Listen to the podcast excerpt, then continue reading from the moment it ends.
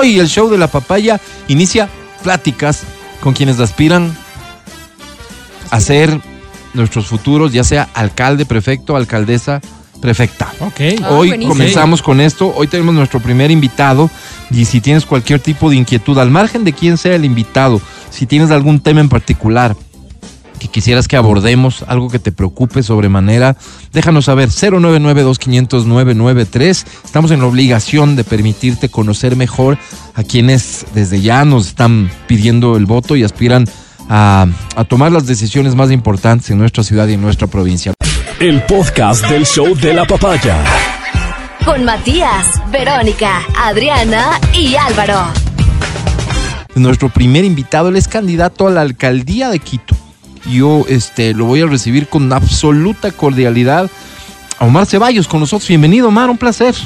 Gracias, gracias Álvaro, gracias a ustedes por la invitación acá y poder conversar de muchos temas de la ciudad, ¿no? Oye, Omar, eh, eh, mucha gente, ¿no es cierto? Y, y usted habrá sido parte de, seguramente, de la discusión de cómo vamos a enfrentar, eh, me refiero a la ciudad, esta nueva elección, después de las lecciones que nos dejó la anterior, y muchos tenían, sosteníamos la tesis de, tiene que haber menos candidatos.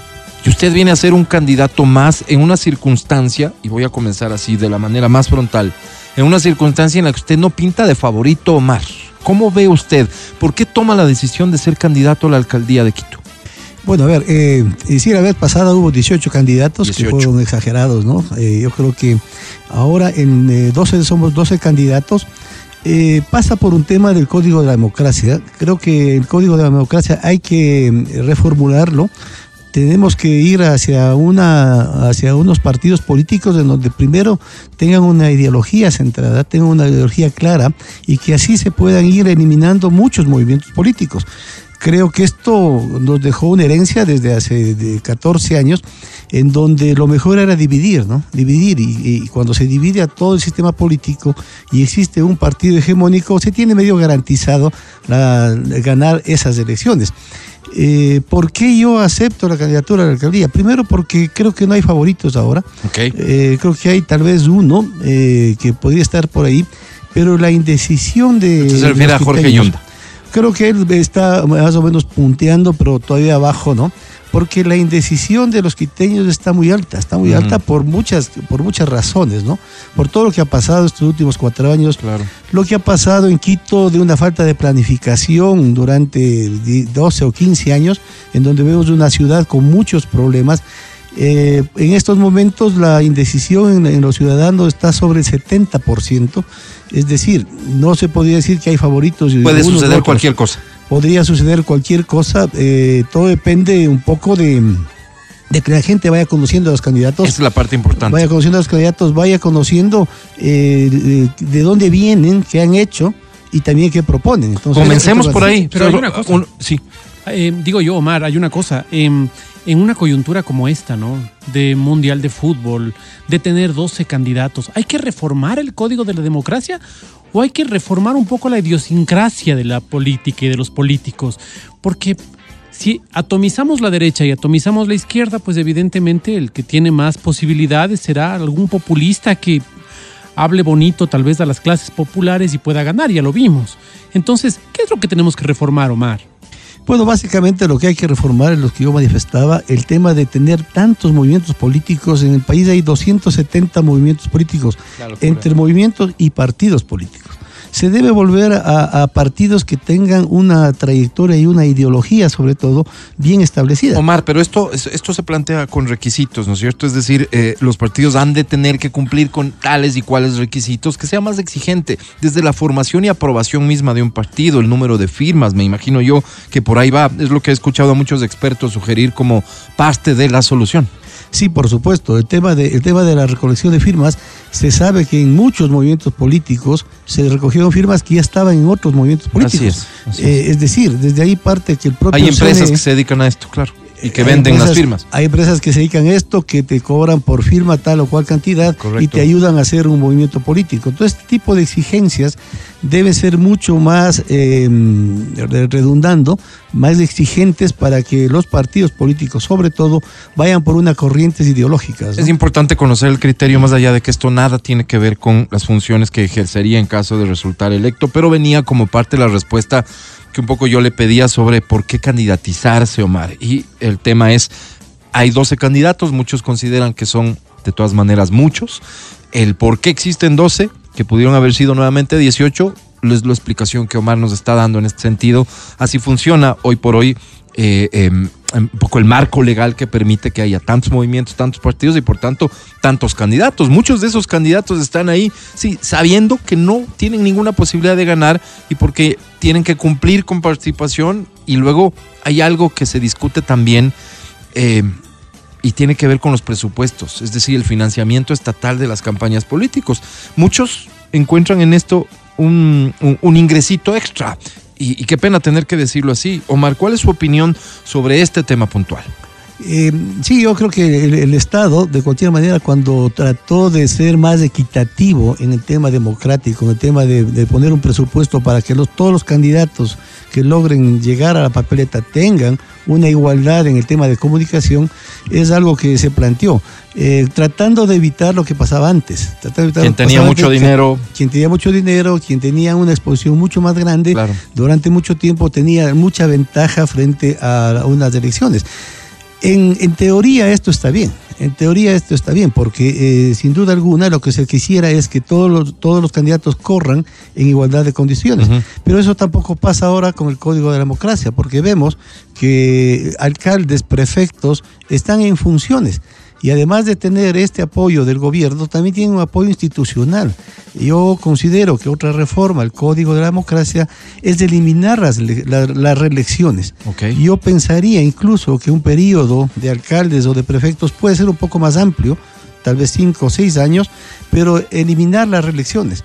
O si no, eh, que en el momento que vaya a una reelección tenga que renunciar el, el, el funcionario que está para una elección, porque eh, sin duda alguna eh, no es lo mismo estar en la prefectura con toda la maquinaria 100%. institucional sí. frente a otros candidatos que no tienen esa posibilidad. Claro ¿no? que sí, que aprovechan para al menos fingir hacer obra en época en que saben que el rédito va a ser estrictamente electoral. metámonos en el tema ciudad, Omar. Esta es una ciudad que nos preocupa a todos los que aquí vivimos, quiteños y no. Es una ciudad que ha sufrido el embate de, la pandemia y que se sabe por, por, los números, se conoce que es una de las ciudades que más problemas tiene, por ejemplo, en materia de empleo, en materia de crisis económica, de las ciudades a las que más nos ha golpeado.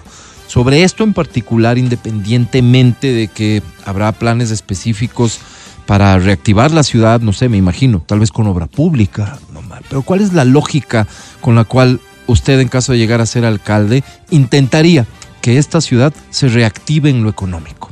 A ver, uno de los problemas graves, y digo gravísimos de la ciudad es de que desde que eh, Rodrigo Paz Delgado dejó la alcaldía de Quito, tal vez la primera gestión de general Moncayo, eh, no estaban, eh, no se ha vuelto a hacer una planificación adecuada en la ciudad de Quito, insisto en la palabra adecuado, porque ha habido varias planificaciones, la visión 2030, la visión de 2040, pero planificación que no se articulaba con otros instrumentos municipales como el plan de utilización de ocupación del suelo.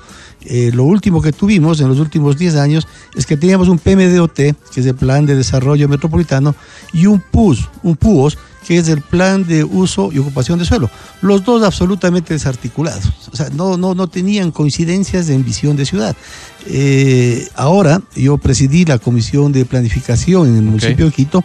Ahora, eh, este plan está articulado con el, con, la, con el plan de uso y gestión de, de suelo, que es ahora gestión de suelo, porque se va a gestionar eso. Okay. Esto va a ayudar un poco uh, cuando se defina la visión de ciudad. Cuando tú defines una visión de ciudad, eh, comienzas a definir los planes en cada una de las áreas, en cada una de las áreas, en, en movilidad, en infraestructura vial, en eh, el tema de manejo de residuos sólidos, pero definiendo lo que se quiere hacer. Eh, yo creo que esto es lo, lo que ha faltado a Quito.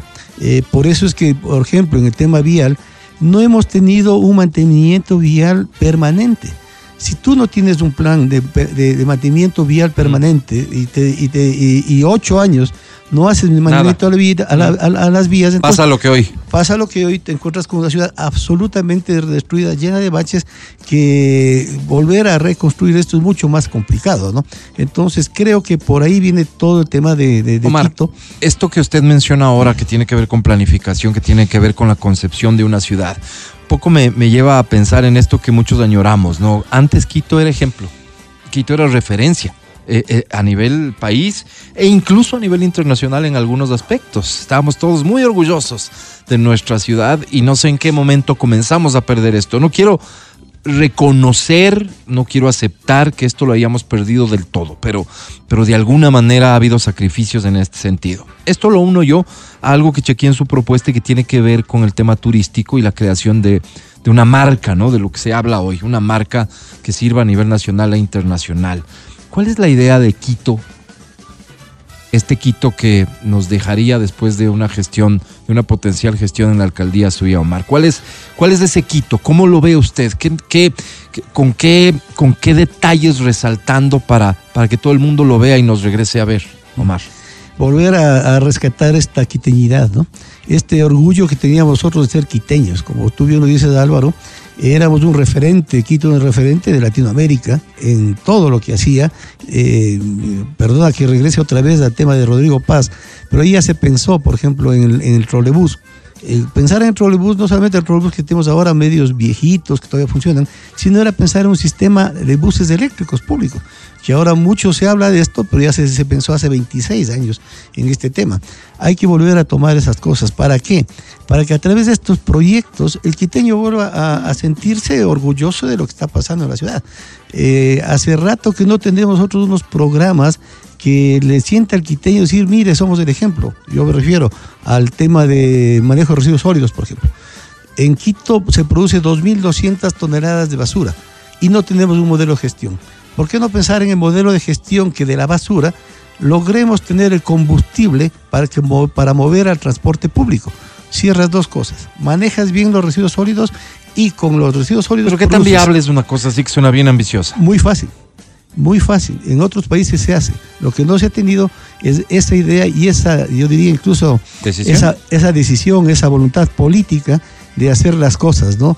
Porque se ha pensado, eh, y voy nuevamente al tema de las reelecciones, siempre se piensa el alcalde no en dejar una gestión y un legado a largo plazo, sino pienso en mi reelección próxima o capaz hacer de la alcaldía una plataforma para buscar otras cosas más, que creo que en este momento es, la idea de varios candidatos, coger la alcaldía solamente como una plataforma, que es un tema absolutamente equivocado. Y ahí está la ciudad pagando las consecuencias, Omar. El tema de la movilidad es fundamental para nosotros los quiteños. Hoy estamos, de hecho, atravesando una situación que nos llama la atención, ¿no es cierto? Porque fruto de los trabajos que, bien dice, bien dice Omar Ceballos, eh, planificados seguramente no estaríamos hoy con la ciudad caotizada, pero bueno, si no se hizo en ocho años, qué bueno que hoy se esté haciendo al menos. Pero estamos sufriendo las consecuencias de una movilidad compleja en una ciudad geográficamente muy complicada. ¿Cuál es la solución que usted le plantea al problema de movilidad? El tema de movilidad tiene que ver con, con todo lo que significa una conectividad en la ciudad. ¿no? Eh, la conectividad es, es- es básica.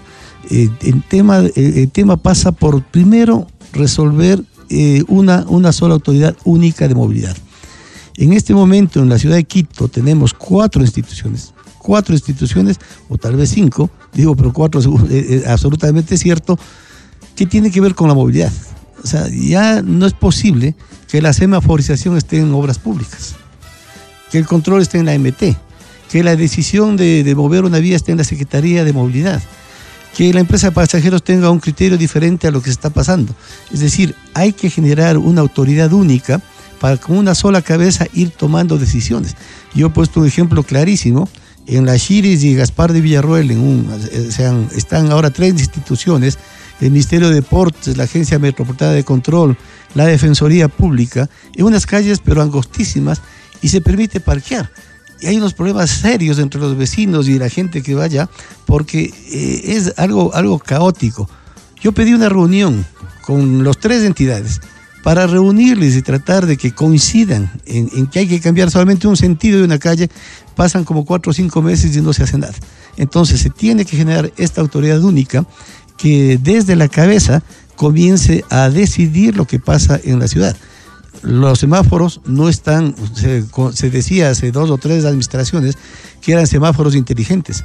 Yo no sé qué, qué Todo menos eso, ahora. Ahora resulta que abajo de un semáforo hay un señor de Agencia Metropolitana de Tránsito que no sé qué hace en función de las dos cosas, ¿no? Si hay un semáforo ya que está coordinado y que tiene una sincronización con otros. ¿para qué está el señor de tránsito ahí? Entonces son temas de estos que nos damos cuenta. El semáforo maneja el EMOP y, el, y la persona que está abajo con su celular en tiempos de, de trabajo maneja la Agencia Metropolitana de Tránsito. No se ponen de acuerdo. ¿no? Qué increíble, ¿no? Este, Omar, eh, hablar de movilidad es hablar de transporte público. ¿Cuál es la posición que tendría usted como alcalde de Quito frente a los transportistas? El transporte público, eh, primero, es un, subsistema complementario de todo el transporte que tiene la ciudad. A la ciudad hay que entenderle como un transporte integra- integrado. Eh, yo creo que el metro, eh, yo es- esperaría, sin duda alguna, si es que hasta mayo del próximo año, que es la posesión, no logran que funcione el metro en su totalidad, pues lo primero que haré yo es que esto funcione, ¿no? Y funcione al 100%. Right. No, Pero, pero usted que, que, que viene de ahí adentro, ¿tiene expectativas en que los quiteños sí vayamos a ver el metro operando antes de eso? ¿O, o francamente no? Yo francamente no creo que en diciembre funcione el 100% el Metro de Quito. Eh, no sé si quieren hacerle funcionar dos paradas, tres paradas, pero no está contratado todavía el sistema integrado de recaudo. Eh, sin sistema integrado de recaudo, ¿cómo hacemos funcionar el metro? No hay forma. No hay forma. Entonces, eh, si se ocurre moverle al metro dos o tres paradas, me parece que es una algo, algo para dar una imagen nada más. Si la operación del metro vamos a conocer cuándo se inicia esto, cuando se firme el contrato con el operador. Aún no se ha firmado. Aún no se ha firmado. Se, tenía que firmar hasta el 5 de octubre. Después Ajá. dijeron a- hasta fines de octubre. Se tiene previsto que para, para mediados de noviembre. Cuando el operador se siente en las oficinas del- de la empresa Metro, vea cómo están los subsistemas funcionando, ellos podrán decir en tal fecha. en Esto tal no fecha pasa entonces por un ofrecimiento político, sino ya de quien va a operar y que nos diga y nos cuente a la ciudad cuándo va a funcionar el metro. Es- O sea, nos vamos bajando de la nube, Omar. Exactamente. ¿Sí? Bueno, yo hace rato me bajé de la nube, ¿no? Por eso, Wow. por eso ya salí hace rato del municipio. Eh, sí, se- es, es una fecha autoimpuesta por el gerente, por los funcionarios, que se dijeron, no, pues nosotros te- queremos que el, el metro funcione en diciembre. Pero no es lo que uno quiere. Es un tema absoluta- Omar. absolutamente técnico, ¿no? Cuando nosotros entrevistamos por lo general eh, en las campañas políticas, tanto a candidatos a presidente, alcalde, nosotros vemos mucho patriotismo en los, en los personajes. Vienen y nos hablan de que esta es su vocación, ellos quieren ir a servir. Pero lastimosamente cuando ganan, no sé qué pasa, pero hay un quiebre ahí porque vemos que las apetencias o se despiertan o, nacen en, los puestos públicos, realmente no, no sé dónde está el problema. ¿Por qué usted particularmente quiere ser alcalde? ¿Qué le motiva a ser alcalde de Quito a usted? Yo creo que básicamente por lo contrario que tú manifiestas, eh, mucha gente viene, eh, propone, ofrece, y yo más bien estoy planteando lo que yo he sido. Yo tuve la suerte de ser presidente de la Concentración Deportiva de Pichincha y también ministro de Deportes durante dos años en el gobierno de Alfredo Palacios. Y en, esos, en, esos, en esas funciones cumplí lo que había ofrecido. Por ejemplo, yo construí la pista del Estadio Olímpico Atahualpa, construí el muro de escalada en la concentración deportiva de Pichincha, arranqué con la, con la unidad educativa de la concentración deportiva de Pichincha, entre muchas obras que hicimos en los barrios. Entonces, eh, creo que esta experiencia y esta capacidad eh, que, que- la he logrado, más el conocimiento de tres años y medio en el consejo, conocer al, al municipio, al interior, conocer a los barrios, es que me ha dado, eh, me ha dado las razones para poder aceptar esta candidatura. ¿no? Cuando, si, si- si Omar llegara a ser alcalde de Quito, de alguna forma hay mucha esperanza para las personas que practican deporte, porque esa es su expertise. Él ha estado trabajando en eso, además de otros temas. ¿Qué, qué, qué se viene para Quito en la administración de Omar en el caso de que Omar llegue a la alcaldía de Quito en temas de deporte, por ejemplo? Bueno, en temas de deporte se viene algo que es fundamental y que hasta ahora el municipio no ha tomado con la seriedad del caso. Eh, la dirección de deportes no es la llamada a hacer eh, campeonatos deportivos. La dirección de deportes y recreación del municipio tiene que, tiene que dedicarse a la salud de los ciudadanos. Eh, sigue siendo en Quito y en el país la primera causa de mortalidad las enfermedades cardiovasculares. Y esto se combate únicamente con actividad física. Esto ya lo hice yo en el Ministerio de Deportes, se llamaba el, el- programa Ecuador en Acción. Pero además de esto, yo quiero juntar al espacio público, que es Parques y Jardines, que está en Lebov, tenemos que sacarle de ahí, conjuntamente con la Dirección de Recreación y Deportes, y apropiarnos de los espacios públicos. Vamos a combatir dos cosas ahí. Vamos a combatir la inseguridad, porque el apropiarse del espacio público permite combatir contra la inseguridad y vamos a atacar esta otra pandemia que son las enfermedades cardiovasculares. La próxima pandemia eh, no van a ser los virus, van a ser estas enfermedades y otras como la diabetes, ¿no? Y esto se combate solamente con actividad física. En el tema de deportes, ese es uno de los planes que tengo fundamentales para la ciudad. ¿no? Estimado Omar, eh, buena parte del electorado, quienes van a tomar la decisión en el, el próximo año, es gente mm, joven, tal vez con otra visión de la vida, otras prioridades, otras preocupaciones, Omar. A ese segmento en particular, a la gente joven, ¿cuál es el mensaje? A la gente joven, sobre todo, yo lo quiero proponer de que en, en las 20 unidades que tiene eh, el municipio de Quito, que es otras cosas que a veces eh, no se conoce bien, el municipio de Quito tiene 20 unidades educativas. Al menos algunas de estas, eh, yo diría unas dos o tres, deben convertirse en colegios técnicos. En colegios técnicos que cuando se gradúe el bachiller, se gradúe ya con un oficio. Eh, el problema de entrar, de ingreso a las universidades es un problema muy serio. Y el problema luego, lo que está pasando en el país, que hasta cuando te gradúas de, de la universidad se vuelve complejo conseguir trabajo. Entonces nosotros busquemos la forma que también los jóvenes bachilleres puedan salir con algún oficio como, como otros colegios han sido, ¿no? Como el Central Técnico, como otros de estos. Y creo que las unidades educativas del, del- del municipio, unas dos o tres, podrían ser colegios técnicos para tener ese futuro, ¿no? Tema de coyuntura, Omar, este, todos, y se repite esta idea siempre, ¿no? No es la, responsabilidad de las autoridades locales, pero de qué manera, eh, con qué visión contribuirían para garantizarle a la ciudad eh, seguridad, Omar. La crisis de seguridad es, es- es- es triste. Quito sale mejor librada que otras ciudades del país, pero no bien, pues. Aquí hay índices de asaltos, de robos y demás que a todos nos deben preocupar y además se sabe que la amenaza latente del crimen organizado está ahí, el microtráfico, etcétera, todo lo que tiene que ver con seguridad, la visión de Omar Ceballos sobre este tema. todo lo que pase en una ciudad es responsabilidad del alcalde. Esto tiene que estar absolutamente claro. No es que usted decir, a no es mi competencia o yo solo tengo esta partecita, no. Todo lo que pasa en la ciudad tiene que ser responsabilidad del alcalde.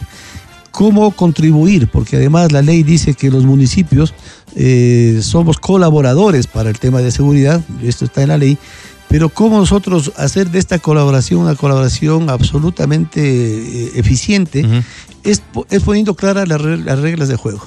Sentarse con el Ministerio Interior y decir, a ver, señores, ¿qué quiere que haga el municipio? ¿Quiere que solamente construya los UPCs, les adecue los UPCs, les dé tecnología, les dé vehículos? Ok, pero si yo, te- yo doy esto, yo quiero como una contrapartida que ustedes me den el personal. Hay 270 UPCs en Quito, de las cuales funcionan apenas al 100% como 80 o tal vez al 85 pero no, no funciona porque les falta personal, les faltan algunos temas de infraestructura. Pero entonces, resolvamos las competencias, resolvamos directamente. A ver, yo, yo puedo ayudarle como municipio. Ministerio Interior, dígame cómo le ayudo. Cumpliendo esto, yo puedo exigir, exigir que el, ministerio cumpla su parte y dé mayor seguridad a los ciudadanos. ¿no?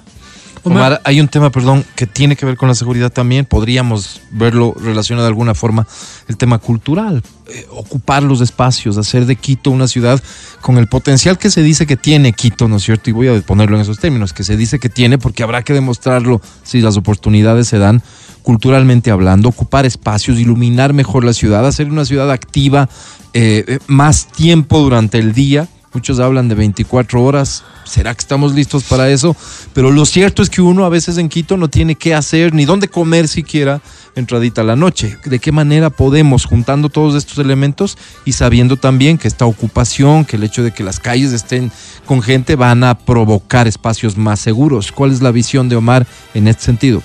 Eh, sin duda alguna, el tema de la apropiación del espacio público que hablo yo es apropiarnos de los, parques, de las veredas, de las calles, sobre todo los parques, con activaciones de arte, cultura y deporte y recreación. ¿no? Eh, tenemos, que, tenemos que sacar el arte a las calles, tenemos que sacar el arte a las calles, tenemos que sacar a la gente que hace música, que hace eh, danza, eh, darles espacio, darles espacio en la calle y con esto apropiarnos del espacio público. Cuando nosotros nos apropiemos, va a ver la gente, va a ver el turismo, va, va, va a vivir la ciudad y, y creo que esto es lo, que, lo fundamental que hay que hacer. Por ejemplo, en el tema del centro histórico, el tema centro histórico, eh, muchos, muchos moradores del centro histórico plantean que la peatonización sea solamente por horarios, o sea, desde las 6 de la mañana hasta las 6 de la tarde, y que en la tarde se permita que, que- que pasen vehículos por allá para que activen el centro histórico. A mí me parece una gran idea. Como también he planteado yo, que hay que ponerle ya en el tapete de discusión directamente ya el tema de la presidencia. Yo insisto que la presidencia de la República, el despacho del presidente, debe salir del centro histórico.